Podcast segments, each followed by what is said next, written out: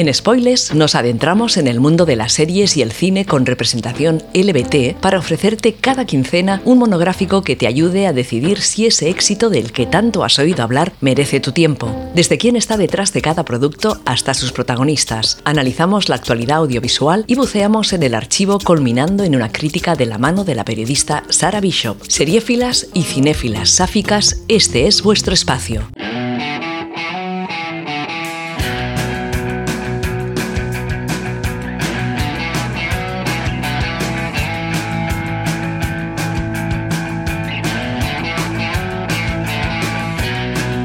Hola y bienvenidas una semana más a Spoilers, un espacio donde analizamos series de televisión y películas con interés LBT. A este lado del micro, Sara Bishop emitiendo para Inout Radio. Comenzamos. Hoy hablaremos de Pride, una comedia británica basada en una historia real estrenada en el Festival de Cine de Cannes de 2014 que logró el consenso de crítica y público con un rotundo sobresaliente como calificación y que podemos disfrutar en streaming en la plataforma HBO Max. ¡Dai! ¡Tus gays han llegado! Venid, os presentaré. Pon el nombre aquí y la organización que representas en este caso. Lesbianas y gays apoyan a los mineros. Por supuesto. Estoy esperando que me aclaréis algo sobre las lesbianas. Uy, es algo que me dijeron en el mercado. Dejemos que se instalen antes. Oh. Recaudamos este dinero porque queremos ayudaros. Todo irá bien en cuanto empiecen a alternar. ¿Qué demonios estás haciendo? Solo hablaba con Kevin. Sal y busca a un gay o a una lesbiana enseguida. Se equivocan conmigo. Claro, porque tú eres un hombre irresistible. Lo que me dijeron de las lesbianas es cierto. ¿Sois todas vegetarianas? Qué vergüenza que pasaran una noche en el suelo de Dai. No me importa acoger a más mientras no sean lesbianas, por lo que cocinan, pero acogeré a otro gay. Las comunidades mineras son maltratadas igual que nosotros. Sin sus pozos, estos pueblos no son nada, están acabados. Una pandilla de gays y lesbianas han salido a favor de los mineros. Nos apoyan unos pervertidos. Cada día recaudan para nosotros. Lo que hacen es reivindicarse a sí mismos. Cerrad la boca, porque si no os la cerraré yo. Cuando luchas contra un enemigo más grande y más fuerte que tú, tener a tu lado a un amigo que ni sabías que existía es lo mejor que hay en el mundo. Nueva furgo. No iré en eso. Pues quédate aquí. Así que eres lesbiana, ¿eh, cariño? Pues sí. Vamos a Swansea a una macro lesbiciesta. ¿Veis lo conseguido? Al intercambiarnos nuestra amistad, hemos hecho historia. El local es solo para hombres. Ah, no seas tontín, cielo. Hemos venido desde Powers. Queremos verlo todo. Y la movida del látex.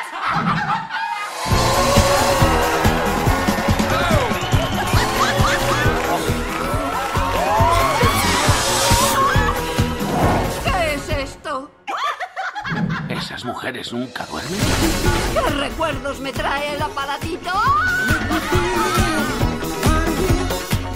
La cinta sigue a un variopinto y reducido grupo de activistas LGBT en la ciudad de Londres, cuando estos toman conciencia de los problemas de subsistencia de las familias afectadas por la huelga de los mineros británicos en 1984. Ante esta difícil situación, deciden iniciar una campaña de recaudación de fondos denominada Lesbianas y Gays apoyan a los mineros, pero el sindicato de estos últimos es reacio a aceptar las donaciones para evitar verse en asociación directa con un grupo abiertamente queer. Este es el detonante que llevará a nuestros activistas a donar directamente la recaudación a un pequeño pueblo minero de Gales, donde comenzará a forjarse una alianza nunca vista en la historia. La pluma tras la libre adaptación de los hechos que ocurren en la película es el londinense Stephen Beresford, creador del último de los Housemans y responsable también del biopic de discreto éxito Tolkien, estrenado en 2019 y protagonizado por Nicholas Hoult y Lily Collins. La silla de dirección es ocupada por el también británico Matthew Warchus, quien inició su carrera en 1999 con Círculo de Engaños, cuyo reparto de lujo no impidió que fuese cruelmente vapuleada por la crítica. Actualmente se encuentra trabajando a las riendas de la adaptación del musical ganador del Tony, Matilda, basada en la novela de Roald Dahl, que tendrá que competir con la exitosa versión de 1996 dirigida por Danny DeVito. Dirige la fotografía Tad Radcliffe, con un bautismo de fuego en videoclip de estrellas musicales en los 90 como Smashing Pumpkins o Tori Amos, y entre cuyos trabajos se encuentran Último Asalto o el valorado drama estadounidense Queen and Slim. Para el excelente apartado musical de la cinta han contado con las experimentadas manos de Christopher Nightingale, uno de los elegidos de Marvel que ha trabajado en taquillazos como Spider-Man Homecoming, Black Panther o la primera de Doctor Extraño. Es responsable, además, de una parte del apartado musical de Un lugar tranquilo. Hey, ¿quieres coger esto un momento? Ah, no, lo siento. Solo cinco minutos hasta que lleguen mis amigos. Es que Toma. La verdad es que no quería destacar mucho. ¿Tu primera marcha? Sí, mi primer todo. Esta es la mejor forma de empezar, tirándote en plancha. El caso es que en realidad soy de Bromley. No te preocupes, somos de miras amplias. No, si lo digo por el tren. Está más lejos de lo que la gente se piensa. Eh, llevo cargando con esto yo solo desde Marvel Arts. Eh, para... ¿Qué son los cubos? Me sorprende que lo preguntes, Mike, siendo de Accrington. ¿Se pueden quitar los chupetones? No, ¿dónde se ha metido Mark? A ver, escuchadme ¿Dónde todos. estabas? Quiero que cojáis un cubo y lo llenéis de pasta. Es para los mineros. ¿Los mineros? Quedamos en llevar la pancarta. Tenemos que solidarizarnos. ¿Quién odia a los mineros? Thatcher. ¿Y quién más? La poli, el público y la prensa escrita. ¿No te suena de algo? Oye, Mark, El único no- problema que tenemos nosotros y ellos no es Mary Whitehouse. Es solo cuestión de tiempo. que- Mark. Sí, no estaba planeado y no lo habíamos pensado, pero es una idea genial, ¿a que sí? El reparto coral de Pride destaca tanto por su extensión como por su buen hacer ante las cámaras, llevando a la pantalla tanto personajes reales como los creados específicamente para narrar esta historia. Al activista real Mark Ashton le dará vida el neoyorquino Ben Snetzer, quien comenzó su andadura televisiva con Happy Town y a quien hemos podido ver en cine en producciones como La ladrona de libros. Más recientemente ha trabajado en la miniserie La verdad sobre el caso Harry Keber, adaptación de la novela de Joel Dicker, o en la fallida Guy, el último hombre, cuya cancelación antes de concluir la emisión de la primera temporada no sorprendió a nadie. Dominic West asumirá el papel de Jonathan Blake, el primer hombre gay diagnosticado con el virus VIH en Londres. Le conocemos por sus papeles en The Wire, Chicago o 300. Veterano de la televisión, interpretó también al padre de Lara Croft en la última andadura cinematográfica de la heroína, protagonizada por Alicia Vikander. Entre sus últimos proyectos se encuentra Downton Abbey, la nueva era, cuyo estreno se prevé para mayo de este 2022. Otro personaje basado en la realidad será el de la galesa Jefina Headon, activista por los derechos humanos, interpretada por Imelda Staunton, la inolvidable Dolores Umbridge de Harry Potter, con una carrera que se remonta a la década de los 80 y que abarca más de un centenar de títulos entre apariciones televisivas y cinematográficas. En la actualidad interpreta a la reina Isabel II en la macroproducción de Crown. También real fue la galesa Sian James, política y diputada del Parlamento, a quien en esta película interpretará con solvencia Jessica Gunning. Conocida por series de discreto éxito como Londres Distrito Criminal o Jericho, su última andadura televisiva ha sido para la interesante propuesta de Stephen Merchant de Outlaws, una producción mano a mano entre la BBC y Amazon que aún no ha encontrado cabida en los servicios de streaming españoles. Aunque no se trate de un personaje real, hay que destacar el papel del británico George Mackay como Joe Cooper.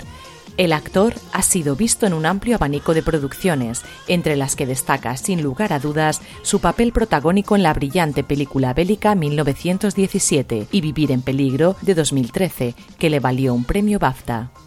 Pasamos ahora al análisis crítico. Me escondo de esa chica. ¿Por qué? Me partió el corazón en un concierto de los Smiths. Eres la primera lesbiana que conozco. ¿En serio? Y tú el primero que conozco que se planchan los vaqueros. Vivo con mis padres. No me jodas. ¿Son los que te han regalado ese broche? Qué vergüenza. Es mi cumple. ¿Cuántos? ¿Diez? Tengo 20. Yo no iría diciéndolo mucho. Eres ilegal, cariño. 16 para los hetero, 21 para los gays. ¿Es que no has aprendido nada en la mani? Aún eres un menor. Hasta la fecha hemos analizado series y películas con representación LBT que incluían, en mayor o menor medida, historias de romance. En Pride no vamos a encontrar un romance sáfico al uso, pero sí personajes que siguen brindándonos representación. A fin de cuentas, las mujeres no estamos siempre enamoradas o viviendo grandes historias de amor. A veces simplemente existimos y eso no quita validez alguna a nuestra propia identidad. Y es que Pride es una historia de amistad, de hermanamiento y lucha. No esconde, sin embargo, la represión sufrida por el colectivo en el Londres de los años 80 y se asoma con bastante acierto a los prejuicios generalizados contra la comunidad en localidades mucho más pequeñas como la galesa que nos ocupa. Si bien es cierto que toda parte negativa conforma en la película una especie de telón de fondo inevitable, mientras el foco de la narrativa se centra en la alianza que fue creada y las relaciones personales que la hicieron posible. Aborda también las dificultades de permanecer en el armario o salir de él en una familia tradicional a través de la historia de Joe, para quien el grupo conformado por personas LGBT supondrá el descubrimiento de su identidad y el establecimiento de unos nuevos valores. acéptalo. Están en huelga y muy ocupados. No quieren nuestro dinero porque somos maricas. Y tortilleras. Prefieren morir de hambre. ¿Por qué no les damos la pasta de forma anónima? No hace falta decir que somos gays, ¿no? No. Así al menos les ayudaría. No, este es un grupo de gays y lesbianas. No hay que pedir perdón por eso. Joder, menuda pérdida de tiempo. Mark. Nos volverán a llamar. No tiene nada que ver que seamos maricas. Y una tortillera. Nos llamarán. Fin de la reunión. Se sumerge de lleno en el activismo a través del carismático Mark Ashton, quien fue voluntario de un teléfono de ayuda a gays y lesbianas, apoyó la campaña para el desarme nuclear y se unió a las juventudes comunistas antes de cofundar el grupo de apoyo Lesbians and Gay Support the Miners, junto a su amigo Mike Jackson. Trata también de forma colateral el auge de la pandemia de VIH desatada en la década de los 80 sin recrearse en el drama, lo cual se excusa perfectamente dado el tono positivista general de la cinta, pero ayuda, no obstante, a comprender las dimensiones del grupo representado y mezcla todos estos ingredientes en un cóctel respetuoso y natural donde por una vez la pluma no es motivo de risa, los armarios no permanecen cerrados a la fuerza y la comedia se centra en lo ridículo de rechazar a la gente por su sexualidad. Cada uno de sus personajes tiene fondo y forma, huyendo de arquetipos y creando una comunidad de la que dan ganas de formar parte y con la que se empatiza con facilidad desde los primeros minutos de visionado. Y es, por encima de todo, una llamada a la resistencia radical y solidaridad entre grupos oprimidos que calienta el corazón y anima a hacerse a las calles. Y ahora, cosed vuestras banderas y pintad con letras grandes las pancartas, porque vamos a entrar en la zona spoiler. ¿Y por qué tienen que venir aquí?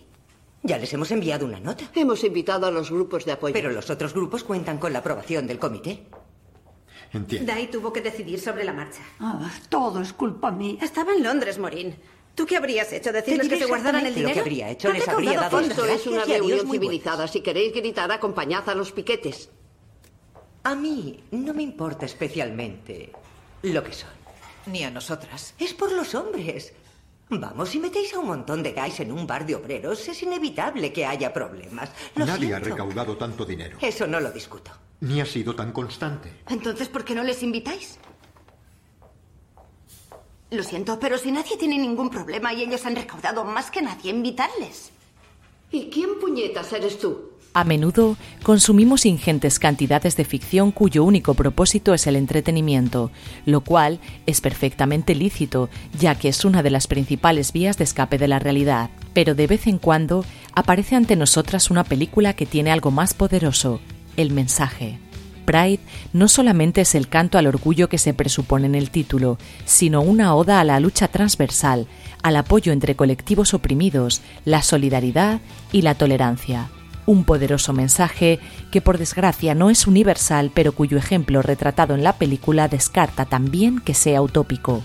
Es por esto que las dos horas de metraje calan hondo, porque llaman a gritos a la esperanza, y es la sensación que queda cuando sobreimpresos sobre imágenes de la marcha londinense del orgullo se revelan al final las consecuencias de la cooperación y los destinos de algunos personajes reales retratados en la película. Se podría afear el exceso de vainilla de la cinta, que esconde deliberadamente o edulcora las partes más crudas sin ocultarlas del todo para dar voz al mensaje positivo y esperanzador, pero es un recurso aceptado del género de la comedia y el impacto final no sería el mismo de haber optado por los senderos del drama. La luz abunda desde la fotografía colorista hasta la propia narrativa y consigue triunfar al final. Sienta bien que a veces ganen los buenos. Es también digno de señalar que una película basada en identidades se ciña a esta sin tirar del recurso fácil de la historia de amor, que existen, En las películas vemos a parejas felices, pero no es el cuento que han venido a contarnos hoy y se agradece la representación de personas queer solteras, porque nos han acostumbrado hasta la náusea a que un personaje no puede ser homosexual o bisexual sin comerse la boca en pantalla con alguien de su mismo género. Una patadita a la heteronorma más que necesaria y que ojalá sentase precedente. Todos a mi casa por la última copa. Oh, vete a la cama, Cliff. Te prometo que... Oh, Alan, por el amor de Dios, siempre me haces lo mismo. ¿Qué te he dicho yo antes, eh? ¿Qué te he dicho? Que no me pusieras en evidencia. No te preocupes, te encantará. Gracias. Eh, ¿de qué coño hablabais? Le dará clases de baile. ¿Estás de coña? ¿Vas a pavonearte como él? Oye, si quieres pasar el resto de tu vida apoyado en la barra esperando hablar con Debbie, perfecto. Yo atraeré las mujeres. ¿De dónde cojones has sacado eso? Nunca había visto algo así en este pueblo. Bueno, es normal que choque un poco al principio. Es el caso de la representación lésbica más potente de la película, porque si bien el LSGM cuenta en principio con al menos tres mujeres sáficas, es el personaje de Steph Chambers quien llevará la voz cantante durante la mayor parte del tiempo. Es lesbiana, está soltera y tiene una maravillosa estética punk que casa a la perfección con su actitud contestataria. Y pese a que al menos una de las mujeres galesas muestra en cierto momento interés en ella, se pasa toda la película más sola que la una. Y bien que hace. Resulta muy difícil crear un producto audiovisual que sea esperanzador sin caer en el sentimentalismo, y Pride borda la tarea con un merecido sobresaliente para la crítica. Sabe ser seria sin tocar el paternalismo y logra transmitir un mensaje ciñéndose a una historia real sin hacer sangre con el drama. El momento más emotivo de la cinta llega con un epílogo inesperado pero que supone el broche perfecto para la historia. Las consecuencias reales de esa pequeña revolución iniciada en una librería queer de Camden. Se nos revela que Jonathan Blake, una de las primeras personas diagnosticadas con VIH en el Reino Unido, acaba de cumplir 65 años. Que la lucha de Mark Aston duró el resto de su vida, aunque ésta acabase trágicamente pronto a la edad de 26 años, apenas unos días después de ser diagnosticado con SIDA.